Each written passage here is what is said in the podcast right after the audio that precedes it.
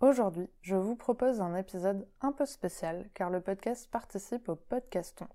Pendant 7 jours, plus de 370 podcasteurs se mobilisent pour mettre en avant le monde associatif et ses valeurs.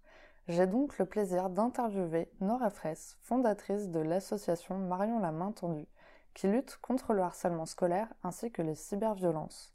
Selon une étude IFOP de mars 2021, 41% des Français indiquent avoir subi au moins un acte de violence verbale, physique ou psychologique répété et continu dans le contexte scolaire. Le harcèlement scolaire est un problème sérieux qui peut avoir des conséquences graves pour les enfants et les jeunes qui en sont victimes. Réduire le harcèlement scolaire permettrait aux enfants de grandir dans un environnement plus serein. Leur apprendre à être respectueux et à résoudre les conflits de manière pacifique peut aider à former des adultes plus équilibrés et bienveillants. Réduire le harcèlement scolaire peut contribuer à résoudre d'autres problèmes sociaux tels que la violence, la discrimination et l'intolérance. J'espère que cet épisode vous plaira et vous donnera envie d'agir à votre niveau. Bonjour Nora Bonjour Sarah Alors pour commencer, pourriez-vous vous présenter s'il vous plaît? Alors, je m'appelle Nora, je suis fondatrice d'une association qui s'appelle Marion euh, la main tendue, que j'ai créée en 2014. Je suis très engagée dans la protection de l'enfance, les violences faites aux enfants, les violences faites aux femmes.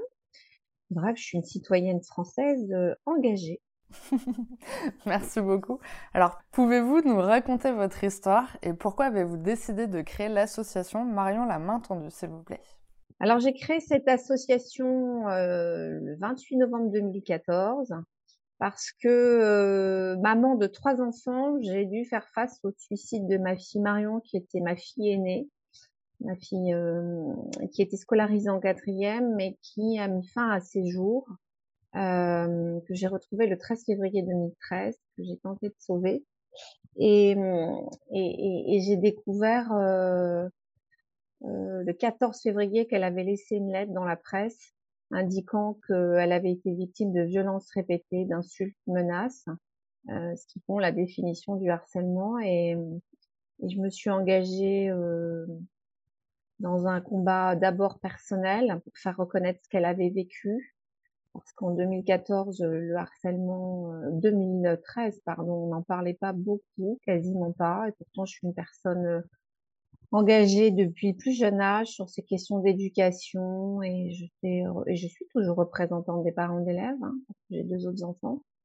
Et, euh, et j'ai cherché une association qui pourrait m'expliquer c'est quoi le harcèlement, comment nous accompagner dans la famille, euh, avoir un soutien. Et, euh, et voilà, et en novembre 2014, peu de temps après, avant euh, euh, l'apparition d'un ouvrage qui s'appelle Marion présente toujours, qui est un récit où je raconte une longue conversation avec ma fille où j'essaye de faire des propositions. Je me suis dit, euh, il faut que, il faut qu'on trouve un moyen en France d'accompagner ces enfants et ces familles.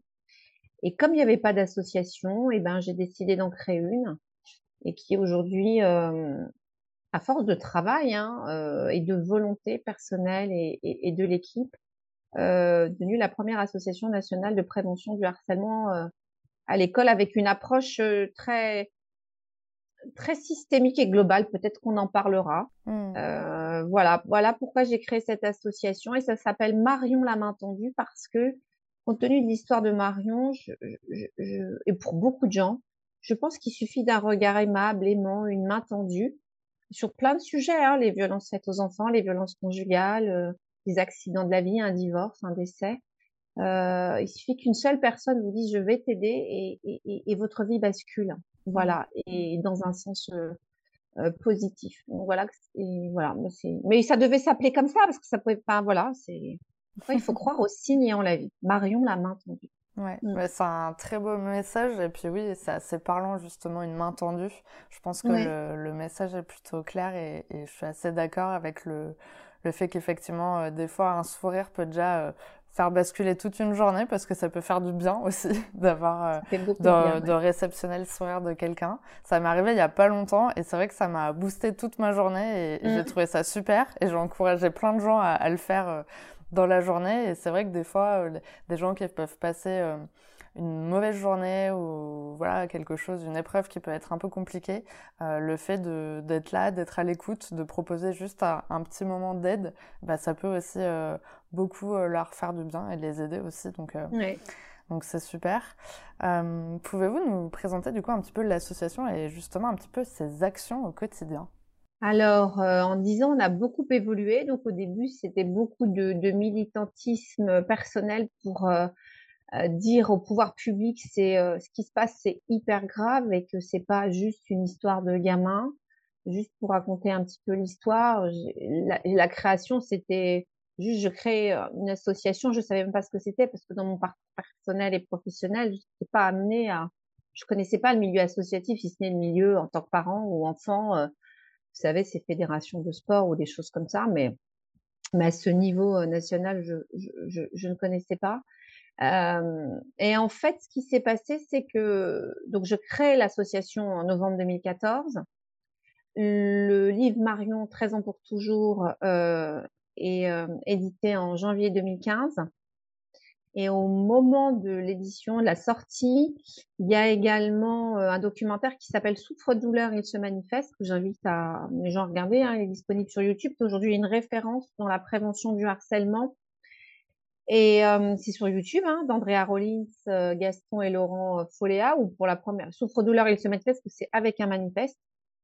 Bref, en 2015, c'est aussi les attentats de 2015. Donc ça sort dans une situation, à un moment euh, de vie euh, de vie difficile en France avec le terrorisme et, et, et ce livre que j'imaginais comme une longue lettre euh, pour moi était destiné à à des parents en fait mmh. voilà en me disant bah tiens c'est un récit et, et, et, en fait, non, le livre a été fortement acheté par des élèves et des jeunes adultes, peu de parents en fait au début, D'accord. Quelques-uns, parce que c'est quand même un récit difficile.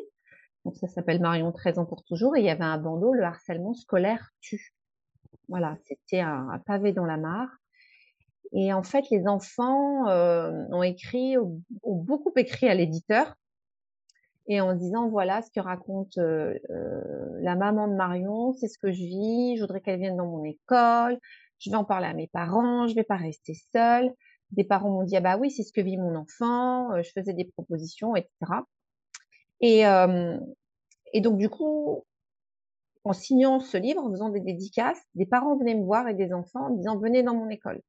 C'est comme ça qu'est née l'idée de créer des interventions en milieu scolaire et, et suite à ça j'ai commencé à faire beaucoup de, de, de conférences expliquer mon histoire j'étais au début dans le témoignage et des propositions et à un moment, je me suis dit, j'ai pas le don d'ubiquité, ça m'avait dépassé. Hein. Je continuais à avoir un travail salarié à côté, donc euh, je pouvais pas tout mener de front.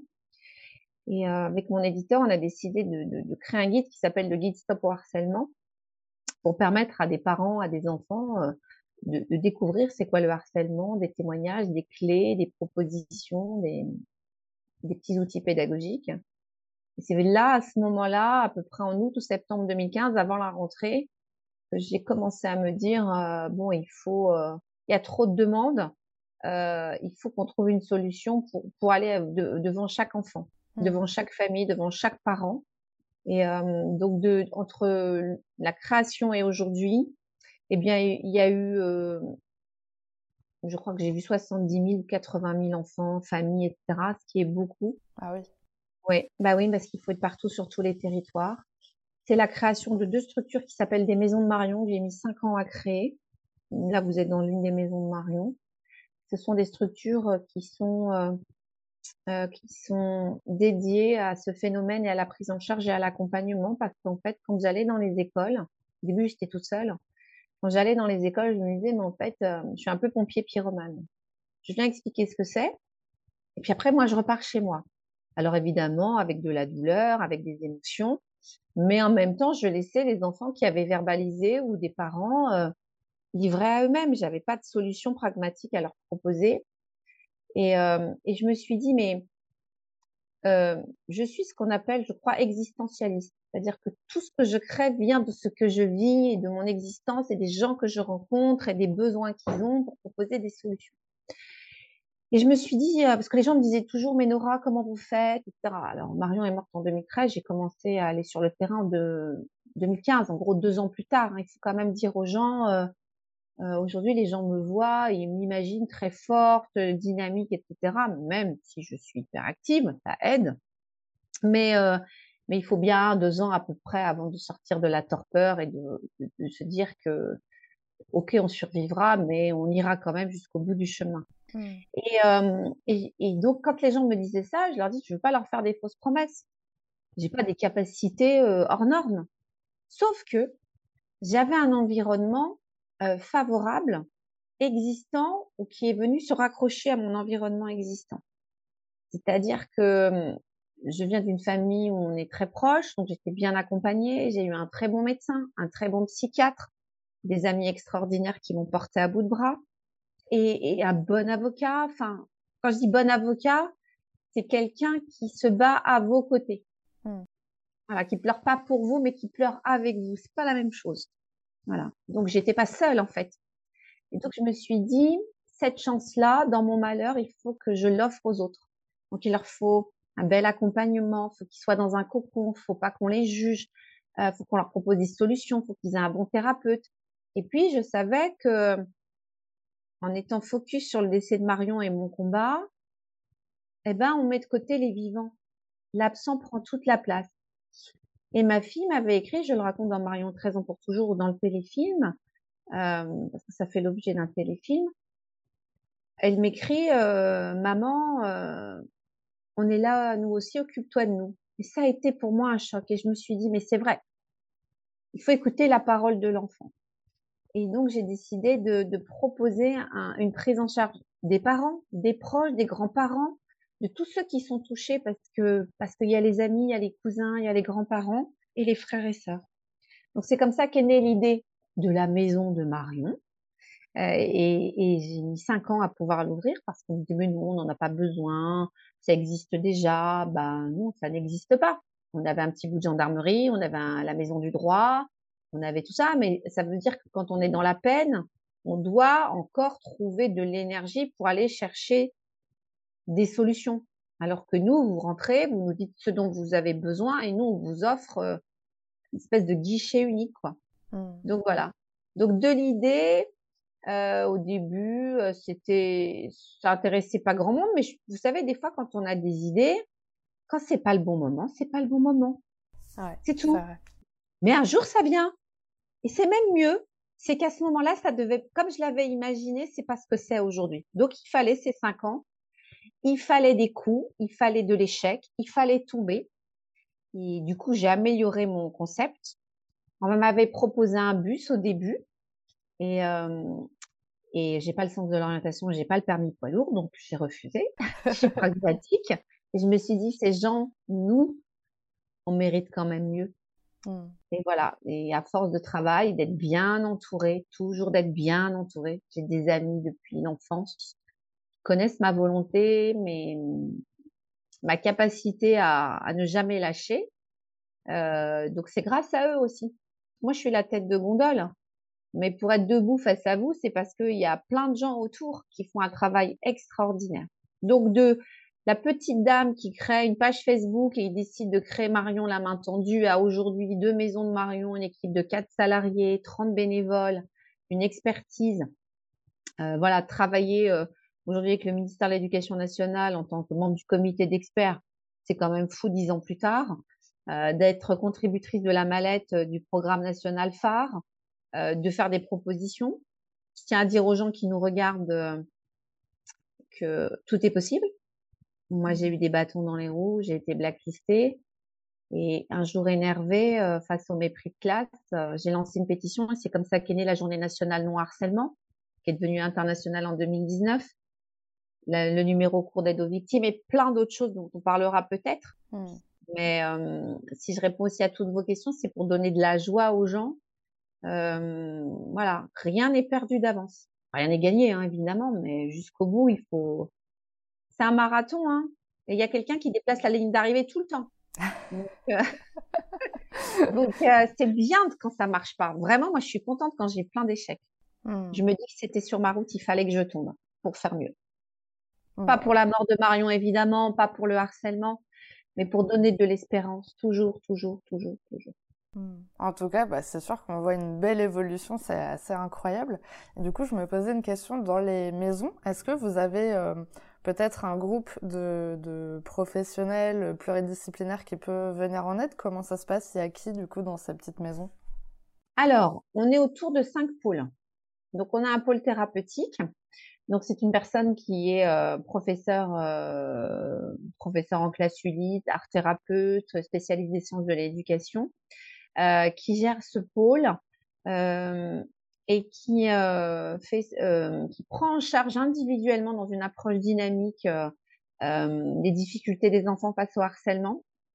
Et je dis des difficultés des enfants, donc qu'ils soient harceleurs, harcelés, témoins, fratries et également euh, deux groupes de parole que là pour le coup j'ai créé, mais c'est lié à mon existence et à ce que me disaient les parents, j'ai besoin de ça, etc. On a un groupe de parole qui s'appelle le groupe de parole parenthèse, dédié aux proches, aux parents, où le but, euh, voilà, c'est de faire une parenthèse, de faire une pause euh, pour déculpabiliser, parce que quand ça nous arrive en tant que parent d'agresseur ou d'intimidé, on s'interroge qu'est-ce que j'ai manqué, qu'est-ce que j'ai fait de mal, je culpabilise, j'ai besoin aussi moi de me poser. Mmh. Vous savez, c'est comme un enfant qui est malade. Euh, bien sûr qu'il faut le soigner, il faut l'aider, il faut trouver quelque chose, mais nous, en tant que parents, au quotidien, ça nous bouleverse. Et comme je vous l'ai dit, on oublie parfois les autres enfants. Donc, on a besoin aussi de d'être accompagné et puis de se retrouver avec d'autres parents qui vivent la même chose. On se sent donc moins seul. Donc ça, c'est euh, euh, parenthèse, c'est une fois par mois. Donc c'est voilà, c'est gratuit et c'est en présentiel et distanciel. Ce qui est intéressant, c'est que c'est des gens de tous les milieux, de, de, tous les territoires qui peuvent échanger. Et on a euh, résolution, c'est pareil, euh, c'est l'idée de prendre la résolution d'avancer et de travailler en réseau, EAU, et de recréer du réseau et du lien pour toutes ces personnes qui ont été victimes, qui sont encore victimes et qui ont besoin de recréer du lien social. Parce qu'on sait que le harcèlement, c'est une euh, dynamique de groupe et des violences répétées et des mises à l'écart et de l'isolement, un sentiment vraiment de grande vulnérabilité, qui fait qu'on recrée du lien et, ensemble, comme on dit, ensemble, on est plus fort contre le harcèlement. Donc voilà, c'est ça ce pôle thérapeutique et on travaille en pluridisciplinaire, euh, par exemple avec euh, euh, des maisons des adolescents, des, des, hôpitaux, des, des médecins qui sont qui sont sur le secteur, des pédiatres. On participe à beaucoup de colloques sur ces sujets-là. Euh, et puis, par exemple, je pense à Yann Mikhailov, qui est un, neuropédiatre, professeur des universités, qui est dans le pacte enfance. Qui... Voilà, on travaille ensemble. Voilà. Donc, euh, on essaye d'avoir une approche chirurgicale dédiée sur les territoires. Donc ça, c'est voilà comment on agit pour le pôle thérapeutique. C'est beaucoup, beaucoup, beaucoup de demandes. On a le pôle formation, c'est-à-dire qu'on va former des enseignants, euh, des gendarmes, la détection des signaux faibles, les équipes du périscolaire beaucoup d'interventions en milieu scolaire sur tous les territoires. Dès l'âge de 5 ans, on a créé des ateliers dédiés. On avait, mis en, ouais, on avait mis en place les copains vigilants dès l'âge de CP, qui aujourd'hui sont les élèves ambassadeurs, euh, qui existent dans le cadre du programme phare au moins 10 élèves par établissement pour pouvoir euh, résoudre mm, le début des histoires par les pairs PIRS. Euh, un pôle recherche et développement euh, voilà, trouver des solutions. C'est comme ça qu'on a lancé le premier baromètre national du harcèlement entre pairs, PIRS, avec un volet santé mentale. C'est une enquête miroir avec les, les, les, professeurs et les enseignants pour faire, pour proposer des solutions et qu'est-ce que réclamaient les Français. Et puis, bah, le pôle famille dont je vous ai parlé, on les prend en charge. Et, euh, et voilà. Puis moi, je crée des contenus. J'ai créé euh, Colibri App, une application euh, dédiée aux compétences psychosociales j'ai créé une assurance qui s'appelle Colibri Assurance, voilà, une protection dédiée. Pareil, la même idée. Je suis face au harcèlement. J'ai besoin de quoi? D'un bon avocat. Eh ben, vous avez les frais d'avocat qui sont pris en charge. J'ai besoin d'une prise en charge thérapeutique, nutritionniste, sophrologue, psychologue, c'est pris en charge. J'ai besoin du raccrochage scolaire parce qu'on a un pôle raccrochage scolaire. Et, euh, j'ai besoin de nettoyer éventuellement euh, mes réseaux. Et puis moi, je fais beaucoup de recherches, j'écris beaucoup d'ouvrages et enfin beaucoup d'ouvrages. Pas non plus, mais j'écris beaucoup, beaucoup, beaucoup de choses. Je m'alimente beaucoup, je, je, travaille beaucoup sur ce qui se fait à l'étranger, je fais des propositions. Voilà, voilà ce qu'on fait. C'est une approche vraiment globale, systémique et, et c'est pas mal. Mais vous vous ennuyez pas au moins? Euh, non, on s'ennuie pas, mais en même temps, quand on a la mission, la volonté euh, d'éradiquer le harcèlement, euh, bah, il faut s'y mettre. Mmh. Voilà, c'est tout. Après, moi, c'est pas un métier, c'est pas une fonction. bien sûr, je fais office de délégué général, mais mais on a une mission, c'est un engagement, c'est pas rien. Mmh. Est-ce que du coup vous avez vu une évolution? Déjà vous avez vu l'évolution de votre propre euh, association et tout ce qui a pu être mis en place, mais par rapport à la prise en compte du harcèlement euh, depuis celui de votre fille, est-ce que vous avez vraiment vu une évolution euh, aujourd'hui? Ah bah oui j'espère. Au, bout de dix ans, on passe de 2013, le harcèlement n'existe pas dans la loi. D'accord? Donc c'était euh, de la violence, des violences à l'école. Donc comme je dis souvent aux enfants, ce qui n'est pas interdit est autorisé. Ça veut dire que c'était autorisé. Euh, il y a une prise de conscience des pouvoirs politiques. Il y a une connaissance de la définition par les élèves la plupart du temps. Il y a une volonté euh, qui est quasi unanime de faire en sorte que ça s'arrête. Il y a une volonté, hein, je répète. Mmh. Après, ce qui manque, comme toujours, sur tous les sujets de société, euh, ce sont des moyens. Voilà, le phénomène est tellement important, un million d'enfants euh, chaque année euh, qui vivent ces violences répétées, du harcèlement, c'est plus possible. Donc, il y a eu beaucoup de choses, il y a eu des campagnes. Moi, je suis toujours éternellement insatisfaite parce que parce que tant qu'on n'aura pas vraiment éradiqué le harcèlement, c'est qu'on n'a pas mis les moyens nécessaires. Bon, ça a avancé, il y a le programme phare, le programme de prévention du harcèlement à l'école. Il y a des actions qui sont massives sur tous les territoires. Les parents euh, n'hésitent plus aussi à en parler. Les enseignants sont mieux formés ou en tout cas s'intéressent plus à ce sujet-là. Donc c'est vrai qu'il y a, il y a une évolution majeure. C'est aujourd'hui, euh, c'est plus c'est plus un fait divers, c'est un vrai sujet. Tout le monde en parle. Vous mmh. voyez, c'est vraiment, euh, il n'y a pas une famille, on parle pas du harcèlement, non pas pour dire que l'enfant est dans cette spirale-là, mais que ça fait partie de la prévention en tant qu'éducateur. Après, ce qui manque, c'est plus de moyens. Ouais. Mmh, d'accord. Agir plus vite, plus fort. C'est la politique des petits pas, moi. Voilà, je, je trouve qu'on connaît l'itinéraire. Euh, le problème, c'est qu'on y va à pied. Donc, on y met plus de temps. On sait que pour faire 300 km en voiture, on mettra peut-être une heure et demie en vitesse moyenne euh, ou deux heures, allez. Alors que là, euh, il nous faut huit heures. Donc, le, le temps le temps nous est compté. Donc, il mmh. faut, plus de moyens. Mmh. Euh, et du coup, on parlait tout à l'heure des, des vivants, de ceux qui restent. Euh, comment avez-vous réagi avec vos autres enfants, du coup, au sujet du harcèlement? Comment euh, ça s'est passé pour eux, pour vous? Comment vous avez interagi à ce moment-là? On n'interagit pas, en fait. On, on, reste un parent. Mmh. Moi, je suis une maman. Hein. Je suis pas une experte auprès d'eux, même si des fois dis tu me fais pas un cours de MC là mais euh, mais euh, mais voilà non je pense que euh, de ce que je sais c'est qu'il en tout cas de ce que je sais au-delà du, du harcèlement quand on a des parents engagés quel que soit le sujet forcément ça infuse voilà, si votre parent il est médecin, il est chercheur, il est boulanger, il est pâtissier, vous pouvez détester, mais il en reste toujours quelque chose. Voilà. Mmh. Et je crois que chez eux, ça a développé une conscience plus importante du monde qui les entoure, des violences, des risques, euh, une empathie beaucoup plus forte. Ils sont dans la détection des signaux faibles tout le temps. Peut-être une verbalisation, même c'est sûr, des émotions. C'est-à-dire que moi, je, comme je verbalise toujours, toujours, toujours, toujours mes émotions, je le dis je suis en colère, je vais bien, je suis triste, je suis heureux, je suis dans la joie, etc. C'est mon langage, en fait, c'est ma langue. Euh, voilà, je pense que ça, ça a eu des conséquences évidemment sur le, sur la façon qu'ils ont d'appréhender euh, le monde. Mais ce que j'espère dix ans plus tard, je, je, je l'espère, c'est que, et je leur dis toujours, c'est que notre histoire n'est pas définitive. Voilà, ça ne l'est. Ce que je dis aux familles, euh, c'est un moment dur, euh, mais ça ne vous définit pas. Moi, je disais, je suis pas la mère courage, je suis pas la maman de la suicider. J'aime pas, j'aime pas ces phrases définitives. Vous voyez? Mmh, D'accord. Donc, euh, j'espère que, bah, voilà, quand l'adolescence passe mal, c'est une bonne nouvelle. Quand il y a des difficultés, c'est une bonne nouvelle. Ça veut dire qu'ils ont un développement euh, normal avec leur histoire. Ça fait partie de, voilà, pour les, pour, aujourd'hui et pour les générations qui vont, qui vont suivre, ça fait partie de notre histoire. C'est comme ça. Est-ce qu'ils ont voulu plus s'engager? Est-ce que, par exemple, ils participent à l'association Pas du tout? Non. Non. non, quand c'est festif, oui, je veux pas. Non.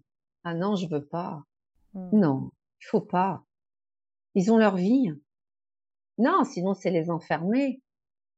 Non, ils pourraient avoir, ils pourraient avoir envie eux. Peut-être que ça viendra. Oh, ils le font à leur manière. Hmm. En participant à des événements, ou dire tiens maman regarde à l'article ou euh, si voilà de cette façon-là où j'ai entendu que euh, si si c'est un peu des ils sont un peu mes vigies des fois. Hmm. J'ai une fille qui est en post-bac et j'ai un garçon qui est en sixième. Euh, même si je vais beaucoup dans les écoles, euh, ouais, ils peuvent aussi des fois me donner des petits tuyaux sur ce qui se passe, euh, sur les comportements, euh, mais ça reste mes enfants de la joie et mmh. non. Et j'ai pas, honnêtement, je, je, je ne le souhaite pas. je veux dire, si vous faites un travail, vous, vous amenez pas vos enfants. Pourquoi moi Ben, vous voyez ce que je veux dire? Comme si vous interrogiez un médecin ou un boulanger, vous leur dites, mais vos enfants, à 4 heures du matin aussi, ils pétrissent le pain? Non, mais on nous pose des... Vous savez, c'est comme quand on pose des questions aux femmes en disant, euh, dans certains métiers, et votre mari, il n'est pas avec vous? Ben, et, vous, votre femme, elle est avec vous autour du comité de... Vous voyez ce que je veux dire ou pas? Mmh. ouais, ouais, Donc voilà. C'est pas méchant, hein, ce que je vous dis. mais non, je pense pas qu'on, je sais pas si vous avez un conjoint, mais je pense pas qu'on lui demande si euh, ou une conjointe. Euh, alors du coup, euh, ce que fait votre conjoint ou votre conjointe, ça vous oblige à? Mmh. Non, on est des individus. Oui, j'ai posé la question plus dans le sens où, vu que c'était aussi un membre de la famille et, et, un proche, ils auraient pu avoir envie, en fait, naturellement, d'aller dans cette voie-là aussi pour être avec vous, pour participer à quelque chose. J'aurais refusé. Voilà. Vous vous rendez compte que c'est le, ça veut dire qu'on on, sort plus de, de, on n'est plus que ça en fait. Mmh, mmh, mmh. Parce que c'est pareil, j'écris des ouvrages. Par exemple, j'ai écrit une BD Camélia face à la meute. Quand j'ai offert à ma grande fille, je lui dis dis-moi ce que tu en penses, est-ce que voilà ce que je raconte dans les dortoirs ou je voulais avoir son avis de, de jeune fille. Mais en fait, je fais tellement de trucs différents. D'abord, je suis leur mère, leur maman, ce qui compte. Et après, bah, il s'est dit, tiens, elle a écrit un livre, l'application, je leur ai fait tester, l'assurance, j'ai dit, qu'est-ce que vous en pensez si ça vous arrive? Je parle de mon, aujourd'hui, je parle d'un métier. Mmh, mmh, mmh. Voilà. Mais des fois, voilà. Je crois que c'est, enfin, pour moi, c'est ce qu'il faut faire. Mais je peux me tromper. Ok. Euh, que pouvons-nous faire en tant que parents? Du coup, si notre enfant est harcelé, est-ce que euh, vous avez des petites euh, astuces, des petits conseils à donner aux parents? Bah déjà, c'est euh, comment on sait que son enfant il est harcelé? Parce que euh, on sait que 52% des enfants n'en parlent jamais à un proche de peur des représailles parce qu'ils ont parce qu'ils culpabilisent. Ces chiffres, je les tire de notre baromètre. Hein, c'est pas moi qui les ai inventés.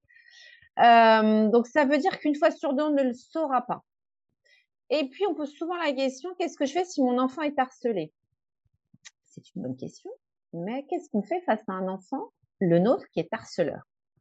Rappelez que dans la spirale du harcèlement et la dynamique de groupe, on a à peu près trois enfants dans un groupe classe de 30 élèves qui sont des personnes cibles de ces violences répétées, mais qu'on a une meute en face.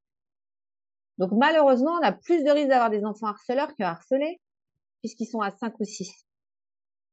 Et puis surtout, 100% des parents, des éducateurs, sont face à des élèves, que sont leurs enfants, mais qui sont surtout des témoins de ces violences. 100% des enfants sont concernés. Donc, je ne botte pas en touche, mmh. mais je dis, si vous voulez savoir ce qui se passe, posez-leur la question en tant que témoin. Est-ce que tu as été témoin de violence Est-ce que tu as entendu des gros mots, des insultes?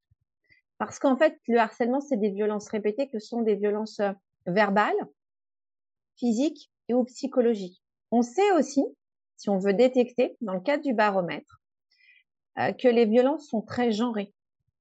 C'est-à-dire qu'en fait, quand on interroge ces Français de 15 ans et plus, le genre masculin nous indique qu'ils ont été la cible de violences physiques pour la grande majorité, coups, bousculades, etc. Ça veut dire que quand on est face à des garçons, c'est peut-être de leur dire est-ce que tu as vu une bousculade? Est-ce qu'il y a eu des coups dans les couloirs? Est-ce qu'il y a eu des bagarres à la récré? Ça va vous permettre d'obtenir des informations pour détecter et voir quelle place il a dedans. Pour les filles, le genre féminin, dirons-nous plutôt, ce sont des violences psychologiques, des mises à l'écart, des regards, des rumeurs. Donc ça, c'est très important aussi de parler avec eux des rumeurs, du fait de ne pas être invité aux anniversaires. Est-ce que dans le groupe, cette personne a une place? C'est très difficile à exprimer pour un enfant euh, d'être seul à la récré. Donc voilà, il n'y a pas de coups, il n'y a pas d'insultes, il y a juste rien. Et on sait que pour les enfants, appartenir à un groupe, c'est ce qui est le plus important. Les adultes aussi, mais l'appartenance au groupe est très important. Donc déterminer qu'est-ce qu'ils voient, qu'est-ce qu'ils entendent, qu'est-ce qu'ils subissent en tant que témoins. Et là, on va libérer la parole. Et puis les violences verbales, elles sont communes à toutes et tous. C'est la banalisation de ces violences et la minimisation. Donc ça veut dire que quand on est récepteur de ces messages-là d'un enfant quel qu'il soit, soit votre enfant ou pas votre enfant, on est tous éducateurs, c'est d'abord lui dire qu'on croit ce qu'il nous dit. Ne jamais minimiser la moindre moquerie, la moindre raillerie, le moindre témoignage. Il faut le, en tenir compte et lui dire que c'est quelque chose qui est interdit, qui n'est pas normal, qui a des conséquences. Voilà. Et puis, euh, et puis se faire aider. Parce qu'on sait aujourd'hui que des enfants qui sont dans, dans le harcèlement, dans la violence, cette volonté de domination, vivent aussi d'autres souffrances et ont besoin d'être accompagnés. Parce que pendant longtemps, on a accompagné les personnes cibles et il faut continuer sur les conséquences. Mais souvent, ils nous disent, mais moi, j'ai rien fait, c'est à moi d'être suivi. Alors que c'est celui qui me fait du mal qui n'a rien. C'est pour ça qu'il faut avoir cette approche et dire aux parents, aux éducateurs, demandez, allez-y, est-ce que tu harcèles quelqu'un? Est-ce que tu violentes quelqu'un? Est-ce qu'on peut avoir le courage de dire ça à son enfant? Et non pas, si t'arrive quelque chose, tu me le dis. Bah, sachez qu'à 50% du temps, il vous le dira pas. Par contre, s'il est témoin, il vous le dira. Mmh. c'est un super conseil, en tout cas, merci beaucoup. Euh, on est bientôt à la fin. Mmh, on en a un petit peu parlé euh, tout à l'heure, mais qu'est-ce qui, qui, vous motive au quotidien pour continuer à faire vivre cette association?